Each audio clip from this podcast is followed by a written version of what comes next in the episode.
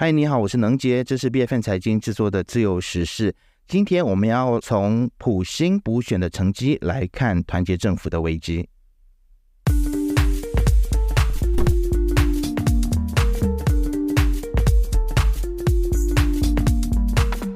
我想在上个周末呢，大家很多的选民或者是各政党的支持者呢，非常关注的就是柔佛普莱国席以及新邦二南州席的这个正式落幕啊。那么其实呢，这次在选举之前，大家都对于这个成绩都非常的好奇。那我们看到最后的成绩呢，西蒙是顶着绿潮的蔓延以及乌统支持者的不稳定性，守住了一国一州。那么团结政府不仅是保住了国会三分之二的优势。但是在九月十号的晚上呢，塞沙迪就宣布退出团结政府，应该说他宣布不再支持团结政府哦。那这个其实也就让团结政府的这个三分之二的优势，呃，似乎就这样子失去了。那么从这一次的新邦二南州席的这个得票率观察，也发现票数是有所提升的，比起二零二二年的这个柔佛州选举来的更高。从原本的百分之四十点九四增加到百分之五十六点五四，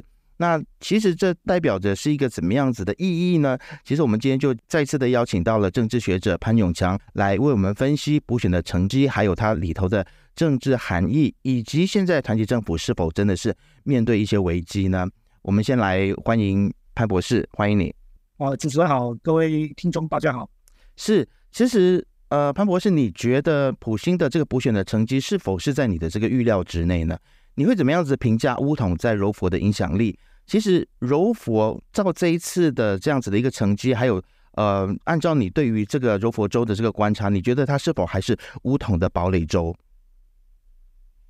啊，是的。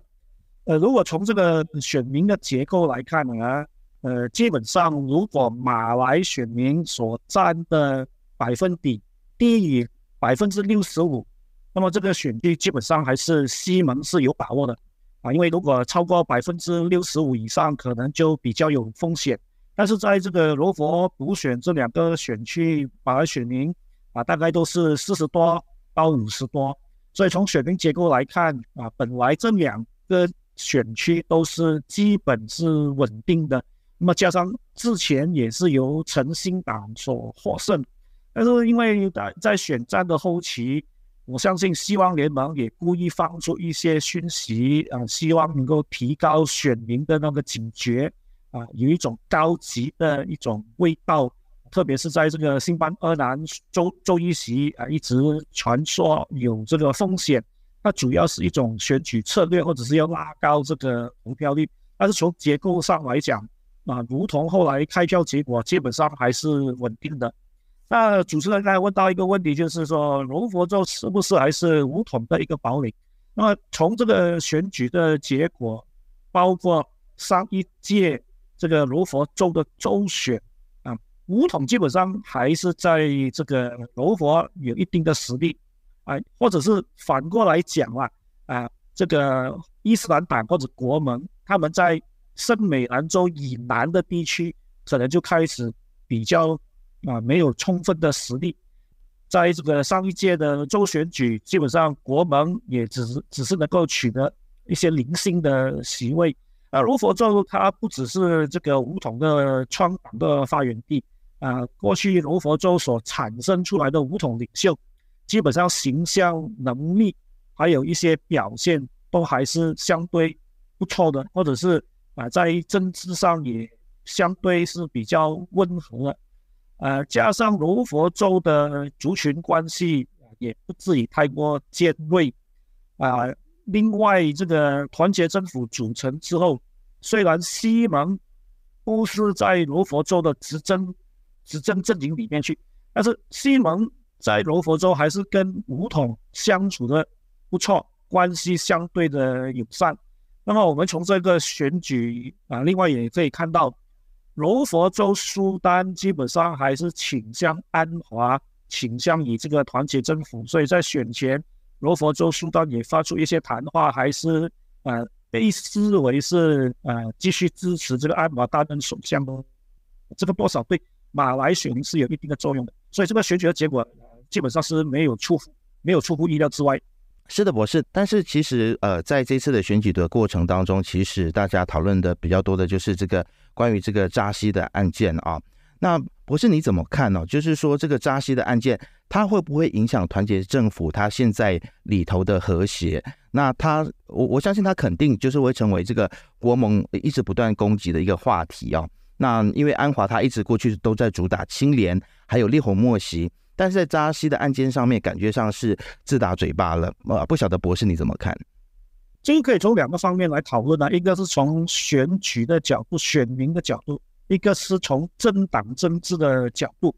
那如果我们从这个柔佛州补选看起来，那么它有正反两个反应嘛？这个沙利安这个案件的一个结果，那可能对某些马来选民来说，因为他们本来就认为阿马沙利形象不好啊，他如果是继续留在五统，是变成五统的一个负资产啊，所以对某些马来选民来说，沙利继续留在政坛里面或者是无罪释放，是会增加对团结政府的这个反感或者是不满。啊，所以我们也看到这两个补选啊，这两场补选的选区，国盟的马来票是有增加的啊。在普莱的国席，即使投票率大幅的减少，可是国盟候选人的得票反而会成长九千票。所以意味着，可能对某些马来选民来说，他们还是不喜欢沙希的。沙希继续留下来，可能对武统的这个形象或者是党内改革有负面的效果。可是从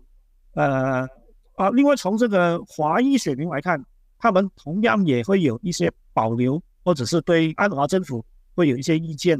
我们也看到，在普莱的国席这个投票率大幅减少，我可以有很多解释和很多理由啦。但是其中一个，我相信有一些比较认同西蒙核心价值的华裔选民或者是印度选民是没有出来投票的。那么这些。比较认同西蒙的啊这个政治改革或者核心价值的选民，这一次现在是采取一个比较观望或者是热热情有减少的一个状态，所以在选票的这个分布上来说，沙耶的案件多少会造成这个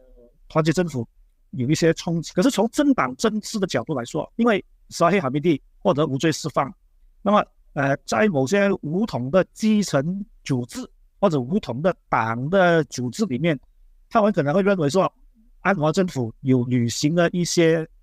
之前的承诺，或者安华政府有做出一些善意的表现，所以不同的党组织、不同的选举机器在动员的时候可能会比较积极、比较投入啊，在动员选民出来投票或者是转移选票的时候啊，可能会比较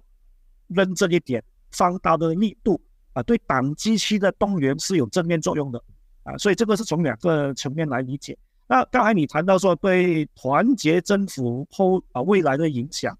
那马上一个影响就是这个呃青年党或者穆大的塞萨蒂要推出这个联合政府，或者是不支持团结政府啊，这个是在啊团结政府内部的啊一些啊一些不同的声音。可是总体来讲，总体来讲。应该是不至于动摇这个团结政府，反而在短期内，呃，这个安华政府会相对更加稳定，因为呃，这个阿曼啊阿曼沙利本身继续留在武统掌控这个领导权啊，武统短期内也不可能会离开这个政府，所以相对来说，安华的地位会更加稳定，团结政府的可持续性会更加延长。嗯。所以，一般上坊间有人传言说会有这个喜来登二点零的形成啊。我想可能啊，潘博士，你大概也不觉得说这个喜来登二点零在短时间之内会再发生，对吗？啊，如果这个如果这两场补选都胜选，而且多数票也拉开一些距离，加上这个两场补选的胜利啊，五统多少也起了一些正面的作用，或者是他有一些选票转移能力。那么在这个背景之下，你可能会看到短期内有起来二点零，除非是败选，五统败选，然后啊，五统党内有一些反安华、反沙希的阵营会朝着要离开。那现在这个条件暂时就呃减少，几率减少。而且一般上我们常常讲喜来登一点零啊，很多人的理解是说，当年因为丹中比埃不选挫败。就造成喜来登政变，可是大家没有谈的另外一个问题是，不然是因为当中比爱补选，造成呃这个西盟内部有人要这个离开，或者是要这个做出一些压力。可是喜那个单中比爱补选过后，安华阵营公正党里面的安华阵营继续的向马哈蒂逼宫，也是促成起来的政变的一个关键因素。嗯，单中比输了之后，整个西蒙政府声势走下坡，这是一个事实。可是如果内部没有没有人再去对当时的马哈蒂做出逼宫，或者是说不会让土团党或者是其他阵营认为。安华这个野心勃勃，那么起来起来的政变会不会在当时候那个时间点发生啊？是可以讨论的啊。那现在我看这个时空，现在呃，罗佛这两场补选都胜选了，那短期内也没有看到说团结政府内有人向安华不公，所以发生以来的二点零的条件都完全不具备，所以这个。短期内，我相信是没有这个啊现象会出现的。嗯，是现在其实，如果我们看到整个团结政府的稳定性的话，如果像这个博士您所说的，现在应该算是还蛮稳定的。但是有一些事情可能还是蛮被这个，特别是啊过去西蒙传统上面的一些的支持者所诟病的，就是竞争保守这件事情。那么当然，我们也感觉到说，也看到说，其实安华他在应付绿潮的这样子的来袭的时候呢，特别是在宗教跟族群的课题上面，那其实这个拿捏，我相信他是不容易的。但是现在有很多的支持者对于去竞争保守这件事情，还是蛮呃持反对意见的。那不晓得博士，你可不可以提出一些意见？就是你会如何建议安华或者是团结政府接下来要如何？在这个不同的这个族群当中去平衡各方的势力呢？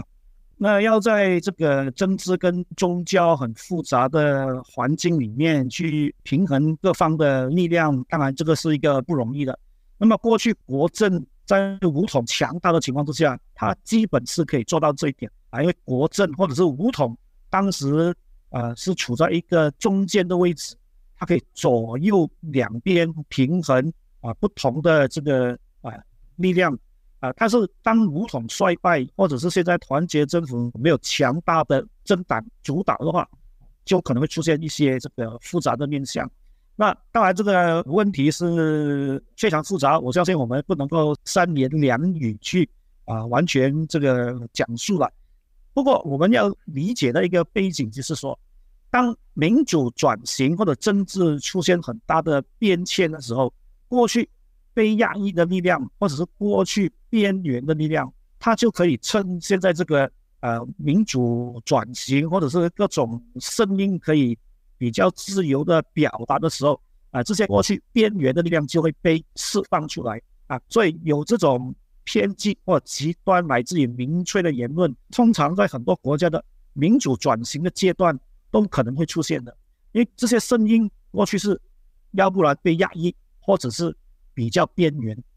它没有一个啊这个发生的或者是一个空间可以释放他们的能量。可是，一旦民主转型的时代到来，那么很多威权的力量松懈之后，那么这种比较边缘跟偏偏激的力量就会利用这个空间来把他们的诉求或者是他们的声量放大。那么对安华政府来说，当然他要做的事情是非常多了，非常多。那一般的认为就是说，他要改善经济，他要重整经济，他要解决马来中下层的一些收入不均或者是啊这个贫困的问题。呃，这个是一个一个部分呐。我觉得这个是从一个执政党，他作为一个呃施政的一个掌控施政的治理能力的啊一种条件，他必须要去做到的。但是呃，安华政府至少我觉得他还要在另外两个问题上要去。关注的，第一就是他作为一个民主化转型之后上台的新政权，他要怎么样在路线上或者是思维上跟旧的保守力量做出差异化、做出区隔啊？在市场上或者在政治上啊，或者在选举的竞争上，你必须要区隔这个两个阵营，或者是做出差异化，选民才有明确的选择对象。那如果你是往你的对手的方向靠拢，你跟你的对手进一步的啊模糊或者是趋同在一起，那你这个差异化的这个啊区分就不存在，那你可能会流失你的基本盘或者是你的这个核心的支持者，这是一点。那么第二点就是安华政府必须要自己很清楚的理解，现在我们马来西亚是处于一个政治转型的阶段，那么我们是在转型，但是还没有定型。那作为一个新的政权，他要思考以后的马来西亚是要创造一个怎么样的面貌？那如果你不准备创造一个新的国家的面貌，要有新的一个未来啊，老是往你的对手的方向靠拢。那你就不能够作为一个或者扮演好你作为转型领袖的这个角色啊！你要转型，你就必须有充分的魄力，或者是加大你的力道去促成这个国家正面的转型。否则的话，你是打模糊仗，你是跟对手这个结合，或者是这个靠拢的话，你就丧失掉历史所赋予你的这个转型的契机。你就不能够成为一个未来在政治定位上、历史定位上具备转型能力的这种领导的高度。这安华政府本身也必须要去好好思考了。嗯，是，其实非常认同博士所说的啊。那我我觉得，其实我们如果也把整个国家的这个局势呢，完全都是只是把这个责任是交给政治人物的话，我觉得这个也不太公平。那身为公民的我们，特别是。啊，博士，你刚刚在说的这个，现在国家在面临政治转型，然后有边缘化的声音啊，会比较多的释放出来。在这样子一个比较关键的时刻，博士你会怎么样子来提出你的建议？就是身为媒体也好，或者身为公民、身为大众，我们在这个时间点，我们应该如何避免族群因为政治立场的不同而走向分化呢？是的，族群的这个分化或者是分歧。这个是这个结构性的背景嘛？它有它的历史的背景、文化的背景，这个本来已经存在的啊，它不可能说不可能是一朝一夕或者是一个新政府上台就可以把它处理掉，因为它是一个比较宏大的一个结构结构的问题。但是我们也要必须要理解，那马来西亚这种呃社会的分歧，它是非常的制度化的。什么意思呢？就是不同族群，它不只是呃族群的身份。有差异，它包括自己的这个宗教信仰也有差异，学校跟这个教育体制也有差异，乃至于有时候不同族群也有自己的经济体，有自己的经济的网络，所以这个差异是非常的这个呃明显的，或者是制度化的。你在美国的社会，它也是有不同的族群跨族群的，但是它不至于说啊每个环节都是壁垒分明的。那么在有些这个民主国家，在在英国、在法国，它也是有不同的族群，但是它不至于出现种族新的政党。所以马来西亚这个毕竟是我们的一个历史的包袱，或者是政治的工业。那么作为一个转型的政府或者一个新的政权，呃，这个前面的道路是非常艰难的。但至少我我觉得说有一个东西是可以去努力的，就尽可能让不同的族群。啊，能够形成一个政治共同体的这个概念啊，大家都是在这个马来西亚这个很大的一个啊国家体制下塑造一个共同的政治身份，就是马来西亚公民、马来西亚人啊，有一个共同的啊政治身份。那但是呢，就并不是短期可以出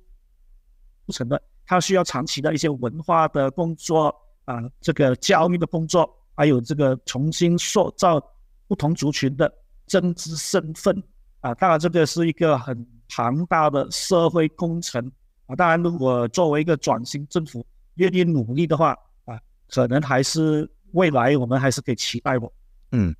是博士，我我觉得其实身为公民的我们也应该要去更多的去彼此聆听了，然后更多的去了解不同的族群是如何思考的事情，然后去突破自己的同温层。我觉得这样子才比较有助于对话。最后一个问题啊，当然不是今天我们看到了新闻，这个呃很多的报道啊，就是关于这个毛坡国会议员塞沙迪啊，他宣布退出团结政府啊，不再支持团结政府，成为独立的议员。那如果博士你有机会跟塞塞沙迪去对话的话，那你是否会呃认同或者是支持他这个做法，或者是你会给他一个怎么样子的谏言呢？是。呃，我相信他的这个，我相信他离开这个团结政府是有很多很多的政治考虑的啊，因为在这个六州选举，这个团结政府或者是西蒙完全没有分配选区给这个穆达，那么他如果继续留在这个团结政府，他也会被边缘化，或者是说他以后很难有这个出路啊，因为你要在这个团结政府的框架里面生存，你就必须能够分配到资源啊。但是他没有这个选区或其他的资源，包括这个政府的职位，长远来看他是很难有出路的。而且他也强烈的感受到安华对这个穆大这个青年党是有一定的敌意，或者是一定的那种不友善的态度啊，所以他可能会判断说，如果在目前这种状态之下，他可能是没有太多的选择。那如果从策略的考虑或者政治上的考虑，他离开，离开反而可以。提高这个青年党或者穆达本身的勒索能力或者谈判能力啊，现在呃这个团结政府呃刚好失去了三分之二的大多数。那么事实上，从一个团结政府稳定的角度来说，呃你不需要三分之二啊，只要你有稳定的多数，而且你的盟党没有离开，你的盟友没有退出啊，你不至于需要三分之二。啊，所以对团结政府来说是没有影响的。但是三分之二是一个心理的防线呢，心理的底线呢。啊，他在这个罗佛补选当额就宣布这个不再支持团结政府，他会给这个安华政府有一些心上的冲击。但是他提他离开了之后，他退出了之后，反而会增加他的这个穆大本身的影响力啊。比如说，未来如果在国会里面有重大的投票，或者是重大的一些议议案，包括修宪，团结政府还是要争取他的，还是要争取他那么那一票的。那其实你只是一票，但是你那个是关键的一票，你就可以无限的放大你的要求，或者是你的影响力。那么，同样的，他不在团结政府的框架里面，他未来如果有选举的话。他就可以四处的派人上阵，派人上阵，他不至于会赢，或者是有斩获，可是派人上阵就会产生一个干扰的作用，破坏的作用啊！你有破坏的作用，你具有谈判的议价的能力，到时候你就败家而沽啊！所以从生存的策略来讲啊，他推出啊是从这个五大啊青年党的长期的发展来考量，但是从从政治正确的角度来说啊，啊，很多西蒙的支持者当然是不认同的，甚至是包括有一些过去可能比较欣赏塞萨蒂的这些朋友，可能也会觉得失望的。但是政治本身就是在在这个夹缝当中，利用自己手上仅有的资源，做出怎样的一种啊这个博弈，或者是这个啊这个互动。所以，我我我是从一个比较务实的政治的角度来理解他这种选择啊啊，毕竟目前对于团结政府来说，没有马上导致这个垮台或者是冲击他的冲击安华政府的这个地位啊，所以这种民主政治里面不同政党之间的那种博弈啊、策略的互动啊等等啊，应该是在民主化的时代我们经常会看得到的，所以这个也不需要过度的呃这个担忧或者是。过度的谴责啊，因为毕竟这是政治嘛，政治是看你的这个操作的能力、策略的判断。是，好，谢谢潘博士今天给我们的点评啊。其实我自己认为，经过了六周的选举，还有这次的补选之后呢，我们真的是期待说，团结政府真正的可以把。他们的注意力放在施政上面啊。那虽然这次我们看到说团结政府在这次的补选之后呢，这个整个团结政府的政权还是依然是稳定的。但是接下来安华他的这一个竞争保守也好，或者是他的这个施政的方向，还是未来决定说选民会不会支持团结政府的一个非常重要的因素。那再次谢谢潘博士来到节目当中，谢谢你，谢谢主持人，谢谢。自由时事是 B F N 财经制作的节目，你可以在财经的官网 c a i j i n 点 m y B F N 的网站以及手机应用程式以及各大 Podcast 平台听到我们的节目。自由时事，自由聊时事，让你做出正确决策。